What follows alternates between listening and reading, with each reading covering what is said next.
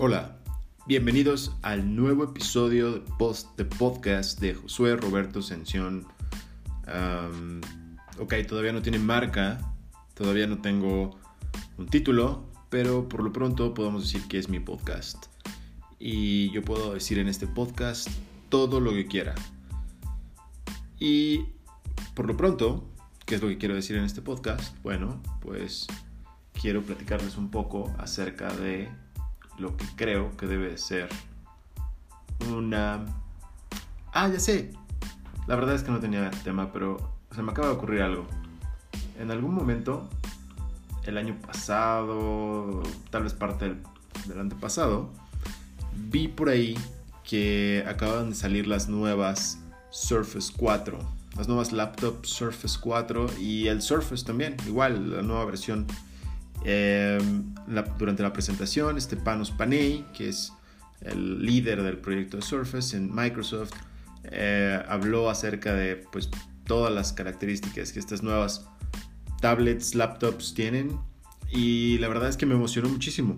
Me emocionó mucho por un combo, precio, eh, funciones, eh, parte que Microsoft siento que está eh, pegándole un poco a la parte de innovación, eh, sobre todo con los, con los HoloLens, que en teoría muy pronto van a sacar una versión ya para el consumidor.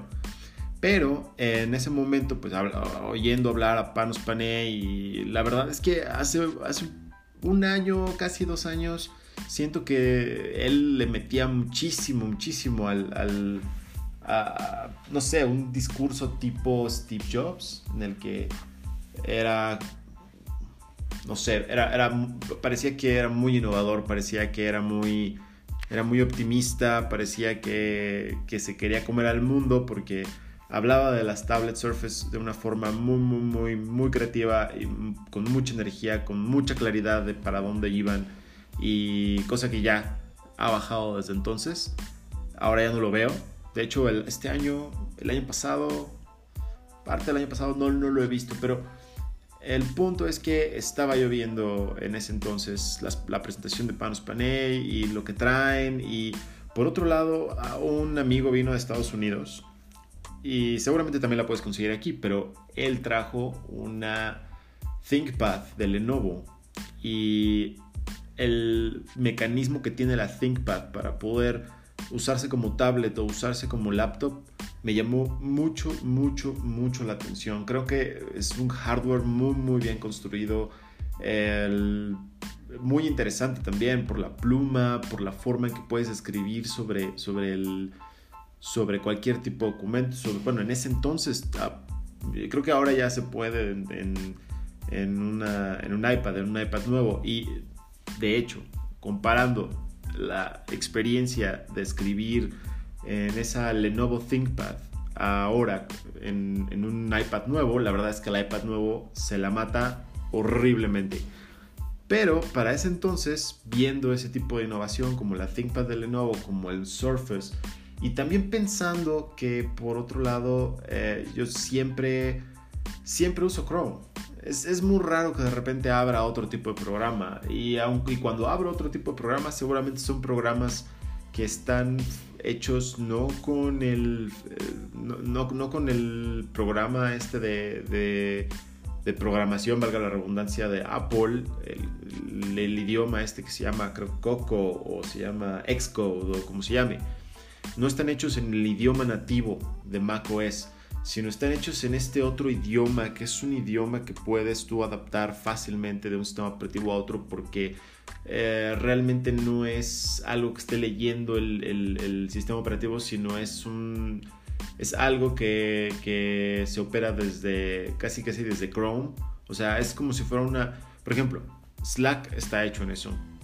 Déjenme buscar, yo creo que ahorita encuentro rápidamente que, que, eh, es a lo que me refiero, pero el caso es que en vez en vez de programar un programa, para la redundancia, en el, para, el sistema operativo nativo, lo programan para esta cosa que se llama Electron, creo. Electron. Slack, Electron. Sí, sí, sí, sí. Se llama Electron. Eh, Electron es esta cosa con la que tú puedes construir aplicaciones y es como y Electron lo que hace es como no entiendo muy bien pero básicamente lo corre como si fuera como si fuera el, browser como si fuera Chrome como si fuera Chrome como si fuera una aplicación de Chrome como si fuera una aplicación de browser de, de internet.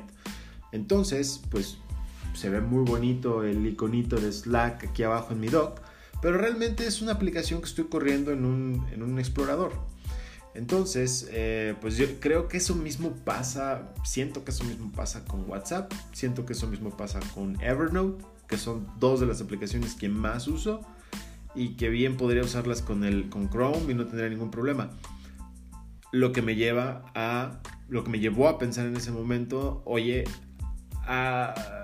no veo la diferencia entre una laptop mucho más barata tipo Chromebook que, una, que una Mac. Entonces, ¿dónde está el verdadero, el verdadero diferenciador? ¿no? Si, si en una Chromebook ya puedes escribir con una pluma en la pantalla, si el hardware ya está tan bonito, está tan padre está tan usable, tan funcional, ¿por qué demonios voy a comprar una Mac? Voy a pagar 26 mil, 28 mil pesos por una Mac si, si, si, si para lo único para lo que me sirve es para usar aplicaciones de Chrome, que, que la gente escribe en Chrome y bueno, no en Chrome, en Electron, pero parecen como si fueran de, Chrome y Chrome. Porque pues, en Chrome uso Gmail, en Chrome uso Drive, en Chrome uso, ¿qué más? Eh, Trello, uso eh, iCloud incluso. O sea, la verdad es que la aplicación de fotos en mi Mac no está conectada al streaming de fotos de mi iPhone si quiero, si necesito una, foto de mi, de mi streaming de iCloud, lo que hago es meterme a mi iCloud desde el explorador. Literal, iCloud.com y desde iCloud.com descargo mis fotos. Entonces, ¿cuál es el caso de tener una Mac? ¿Cuál es el verdadero caso de tener una Mac? Eh, en su momento, tener una Mac era pues la combinación perfecta entre software y hardware. Los mismos que hacen el software hacen el hardware y los mismos que hacen el hardware hacen el software y, la verdad es que es, em, se traba menos eh, o, casi no se traba, eh, no hay virus, eh, el sistema operativo es un poco más cerrado, em, pues básicamente eso. Entonces, em, si se empiezan a perder esos beneficios por el hecho de que los demás fabricantes están haciendo hardware de muy buena calidad y el software empieza a ser más... Ah, no tan importante que esté construido junto con el hardware porque pues ya las baterías les dura mucha pila. Y otro, otro tema de por qué es buena idea construir software y hardware es porque la mejor forma de asegurarse de que el software está aprovechando el hardware al máximo es cuando la pila le dura mucho a tu dispositivo.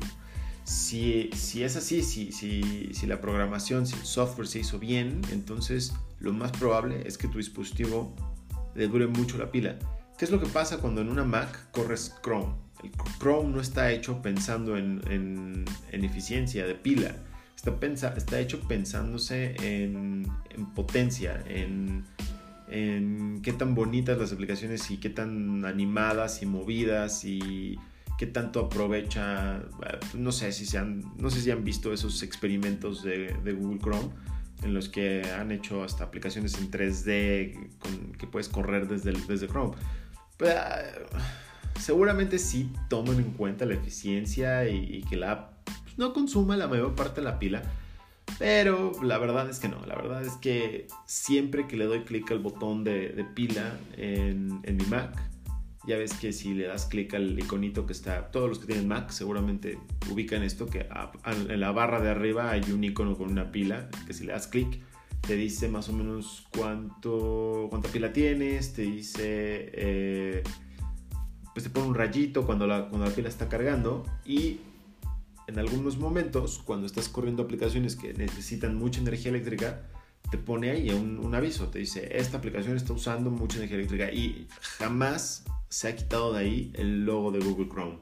Siempre está ahí Google Chrome, siempre está usando demasiada energía, ¿no? Eh, si abro Safari, no, no, no va a estar ahí. O sea, obviamente Safari lo hace Mac, lo hace Apple y Apple hace la computadora, entonces se aseguran de que, de que Safari esté bien hecho para, para que no tenga ese consumo excesivo de energía eléctrica y respete la duración de la pila. Entonces, pues mi MacBook, si no está conectada a la, a la, red eléctrica, seguramente la pila le va a durar 6 horas, pero si estoy corriendo Chrome, le va a durar 4 horas. Y la verdad es que nunca he dejado de correr Chrome. siempre, siempre, siempre uso Chrome. Para todo uso Chrome. Si, si, prendo mi computadora, está, está, está abierto el programa de Chrome. No, en ningún momento lo cierro. Y de hecho, odio cerrarlo porque eh, llega un momento en el que tengo acomodadas mis, mis, mis cejitas de, páginas que tengo abiertas.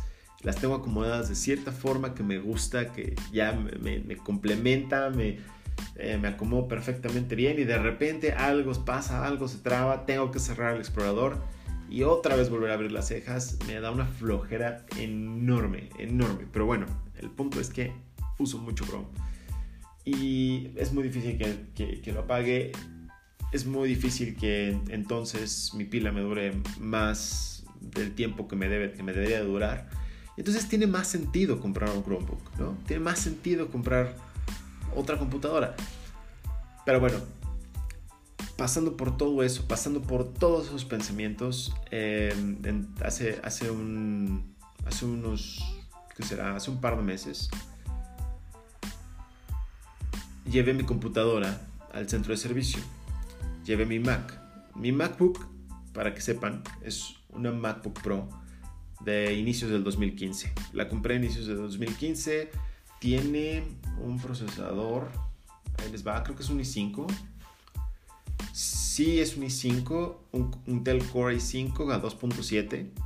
Tiene 8 GB en RAM, que la verdad 8 GB en RAM en ese entonces era normal, ahora ya empieza a ser poquito. Y es una de las MacBooks que ya vienen como vienen y no las puedes modificar a menos de que pierda la garantía. Y es algo que a mí eh, de verdad me importa mucho. ¿Por qué? Les voy a contar por qué. Y de hecho, este suceso es la razón de por qué cambié de nuevo de parecer y creo que la próxima computadora que compre definitivamente va a ser una MacBook. Ahí les va. Llevé mi computadora al centro de servicio porque la pantalla se empezó como a como a manchar, ¿saben? Pero unas manchas que, de esas manchas que no ves a menos de que la pongas la computadora en la luz y la, la pongas como en perspectiva, ¿no? Entonces, inicios de 2015 la compré, la usé 2015, la usé 2016, 2017, 2018, estamos a inicios de 2019, tengo cuatro años con ella, ¿ok? Cuatro años de usarla todos los días, todos, todos y cada uno de los días es la computadora que uso para todo, para mi trabajo, para mi casa, para mi todo, para hogar, para todo, todo, todo, yo lo hago ahí. Entonces, estoy eh, de repente dándome cuenta que estas manchas empiezan a aparecer en la pantalla y son manchas que veo, pues si están en un ángulo específico las veo, si no, si no, pues no se desaparecen, la verdad. Pero de repente, de repente ya empiezo a editar unas fotos y me empieza a molestar, ¿no? De repente empiezo a estoy editando una foto y eh, le quiero quitar como una manchita y chin, me doy cuenta que es una mancha, pero del, de la pantalla, no de la foto. Empezó a hacer un poquito de molestia. La verdad es que, la verdad es que tal vez hubiera podido vivir con las manchas y no hubiera pasado nada. Pero pues empezó a hacer un poco de molestia y aparte yo creo que no lo hubiera llevado, pero la verdad es que uno de mis clientes me pidió de favor que llevara su laptop al que llevara su laptop al servicio. Entonces, aprovechando que lleve su laptop a servicio, pues, dije, bueno, de aquí soy. Y a la persona que me atendió le dije, oye, de una vez, mira, mi pantalla tiene estas manchas. Y todavía le dije a esta persona que creía que era mi culpa. Porque y, la verdad tal vez sí era mi culpa, ¿eh? pero, pero ahí les va, ahí les va. normalmente yo le pongo estampas a mi laptop en la tapa. Y es muy común que a los seis meses ya no me gusten, las quito todas y le pongo nuevas. Pero para poder quitar esas fotos, esas fotos, para poder quitar esas calcomanías, esas estampas, pues tengo que usar alcohol. Tengo que usar alcohol o algún tipo de corrosivo. Entonces, pues ahí me tienen restregando la tapa de mi laptop con alcohol o con thinner. y, y bueno, la verdad es que sé que el material que usan que en, la tapa, en, el, pues, el material con el que construyen las laptops de Mac, con las MacBooks, sé que es aluminio. Y sé que el aluminio es un material poroso. Cuando empecé a hacer eso del alcohol, pues la verdad dije, pues, se evapora. Eh, realmente no, no, creo que le pase nada porque se le evapora. Eh, pues para eso, para eso están hechas estas cosas, no para resistir. Pero bueno, lo empecé a hacer, lo empecé a tallar mi, mi, laptop, lo hice una vez, lo hice dos veces, le quité las, las estampas y fue cuando de la tercera vez tal vez fue cuando empecé a darme cuenta que empezaban a empezaban ahí a aparecerse leves las, las, manchas. Y, bueno, cuando llegué con la persona esta de servicio al cliente, un chavo que se llama Ismael, que de hecho me cayó súper, súper bien, les mega recomiendo que si tienen Mac y tienen algún problema con ella, vayan a ver Ismael. Ismael está en la tienda Mac Store. Las Mac Store son estas tiendas que, le pertenecen a la cadena de Mixup. Y la verdad es que esta tienda que pusieron en la Torre Reforma, si no me equivoco, creo que se llama Torre Reforma, es, eso no dice mucho de la ubicación, pero es la torre nueva esta que construyeron a un lado de la Torre Mayor. Está al lado de la Torre Mayor. No enfrente, la de enfrente es la Torre Vancomer, la de al lado, la de al lado que es una torre que parece como si fuera una, o sea, a mí se me figura como si fuera una cárcel salida de Superman, como si fuera la, ¿cómo se le llamaba? La cárcel de Superman, este, la zona fantasma, como si fuera la zona, me parece una zona fantasma, como si fuera una nave extraterrestre que aterrizó y es la zona fantasma. No sé si vieron la película esta de The Man of Steel. The Man of Steel. The Man of Steel, la zona fantasma era una nave, no era un. No era una zona fantasma como en, la como las películas de Christopher Reeve. Pero bueno. De nuevo me estoy desviando. Eh, Ismael es muy bueno, él está en esa tienda, que es una tienda de Mac Store, que es una tienda de, la. Vayan, si tienen algún problema, pregunten por Ismael y él los va a atender súper, súper bien. Es bien buena onda y es súper proactivo, ¿ok? Bueno, el punto es que llegué con Ismael, en ese momento no sabía su nombre, llegué con el tipo de, de, de, Mac y eh, le enseñé mi laptop y le pregunté, oye, y, todavía le dije, todavía le dije, mira, tengo este problema. Le quito mis estampas, la rastreo en alcohol, Siento que eso fue lo que se le pasó al otro lado de la pantalla y empezó a manchar el, vidrio. Pero está por dentro, entonces no lo puedo limpiar. ¿Tú crees que ustedes puedan desarmarla y limpiarla? En algún momento, hace mucho tiempo, cuando empezaron las manchas, alguna vez le pregunté a una persona también de, servicio que si me la podía... Le, le, expliqué muy leve, creo que ni le expliqué muy bien, y me dijo que sí, que, que había un, que, podían abrir la laptop y cobrarme mil pesos y limpiarla. Entonces yo iba ya con la idea de que tal vez Ismael me iba a decir algo así, pero, pero Ismael lo que me dijo fue no, no se puede abrir, o sea, eh, la pantalla está pegada con, literal tiene pegamento, no sé qué tiene, que no se puede, no se, no, se puede zafar. Entonces eso no se puede limpiar. Me dice, no, no se puede limpiar. Y de repente se le queda viendo mi laptop. Y me dice, a ver, aguanta ta, ta, ta, ta, ta, ta, teclea algo en la computadora, eh, le sale un aviso, le, aparece una página, eh, me pide el, el, número de serie de mi computadora, le doy el número de serie de mi computadora y me dice, oye, ¿qué crees? Tu laptop, ya, obviamente ya no está en garantía, hace tres años no está en garantía, pero Apple sacó un programa de reemplazo de pantallas para tu computadora específicamente. Para las computadoras que se vendieron el mes que la compraste tú específicamente. ¿Por qué? Porque en ese momento Apple probó un nuevo, un nuevo tipo de aluminio, un nuevo tipo de recubrimiento, no tengo idea.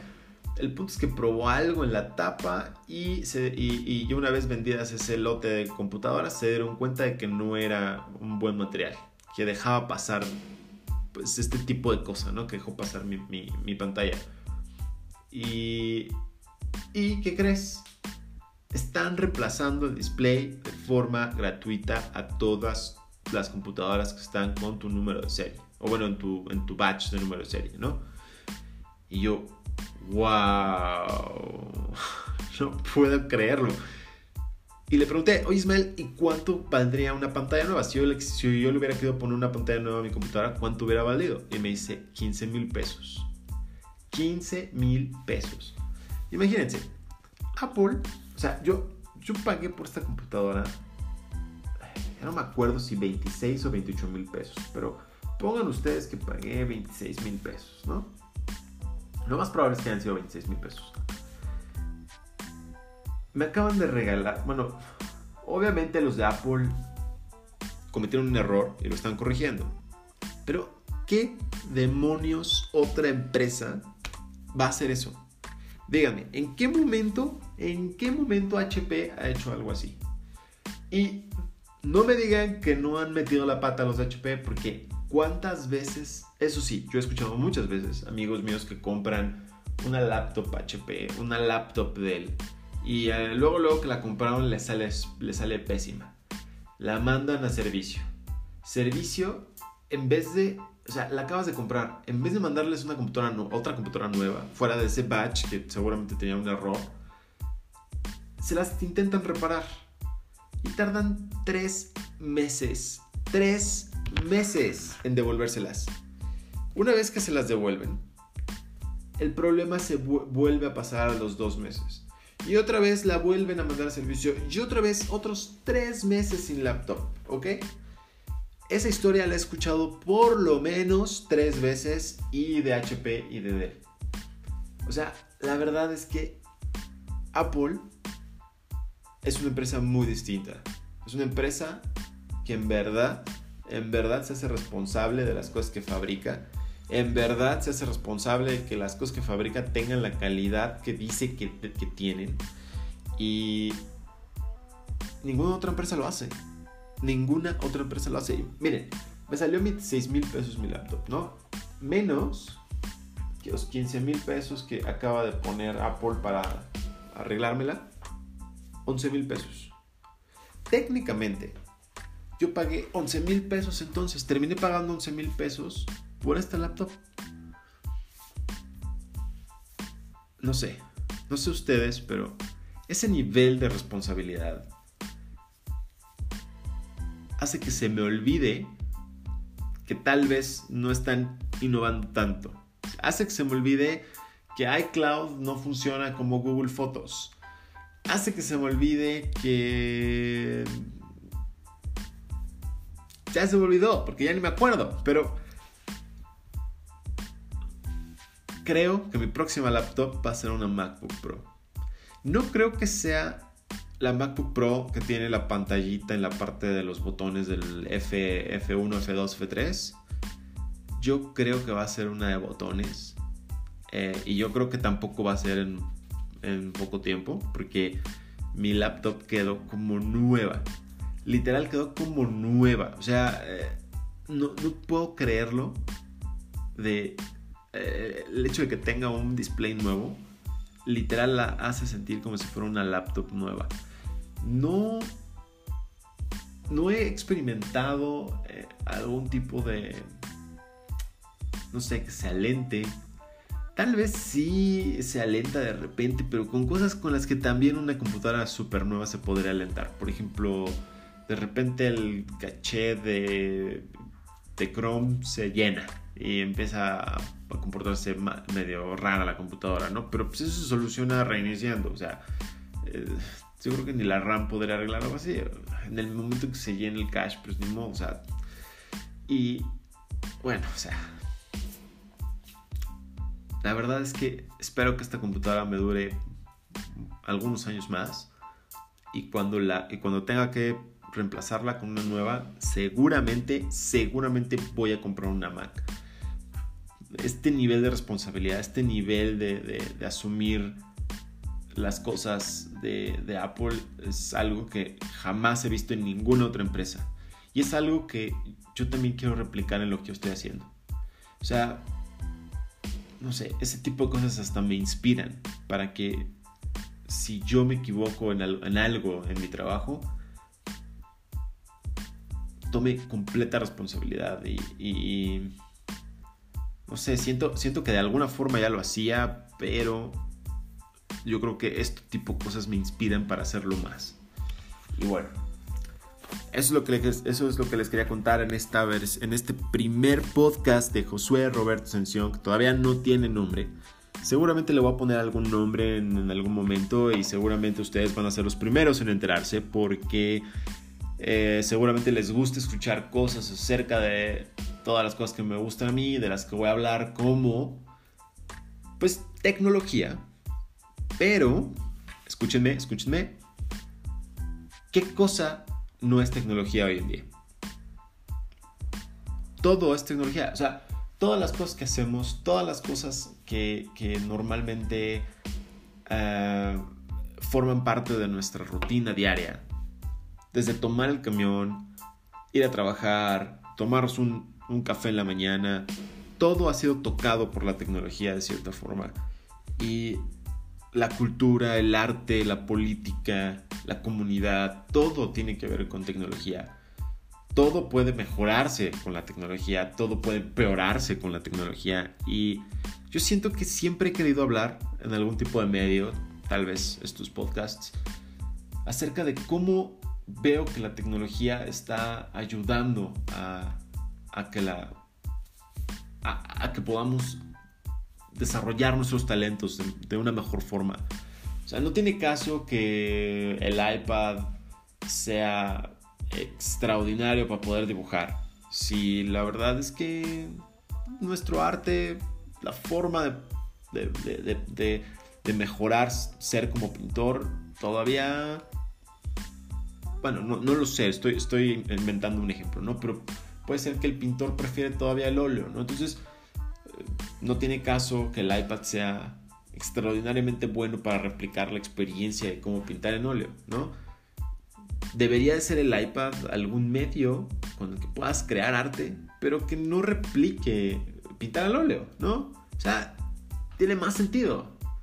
Y en el momento en el que yo pueda crear arte con un iPad y que puedas hacerlo con, con software pero ya no, pero, pero sea algo que sea un único del software y que solamente pueda lograr y lo pueda lograr mil veces mejor que con, que con, un, que con una tela y unos pinceles, entonces valdrá la pena y será algo que valga la pena y que, y que en su momento reemplace la, pues no lo reemplace completamente, pero sí lo reemplace de cierta forma para ayudarnos a aprender más fácil, mejor, ¿no? Las cosas.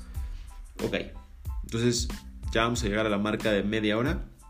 Me despido. Les recuerdo que me pueden seguir en Twitter. Estoy como arroba rsension, R-S-E-N-C-I-O-N. Casi no pongo cosas en Twitter, así es que mejor síganme en Instagram soy súper, súper mega fan de Instagram. Creo que en Instagram se pueden compartir muchas, muchas cosas. Eh, no solamente fotos, sino se pueden compartir ideas a través de las fotos. Se pueden compartir tecnología a través de las fotos. Se puede compartir.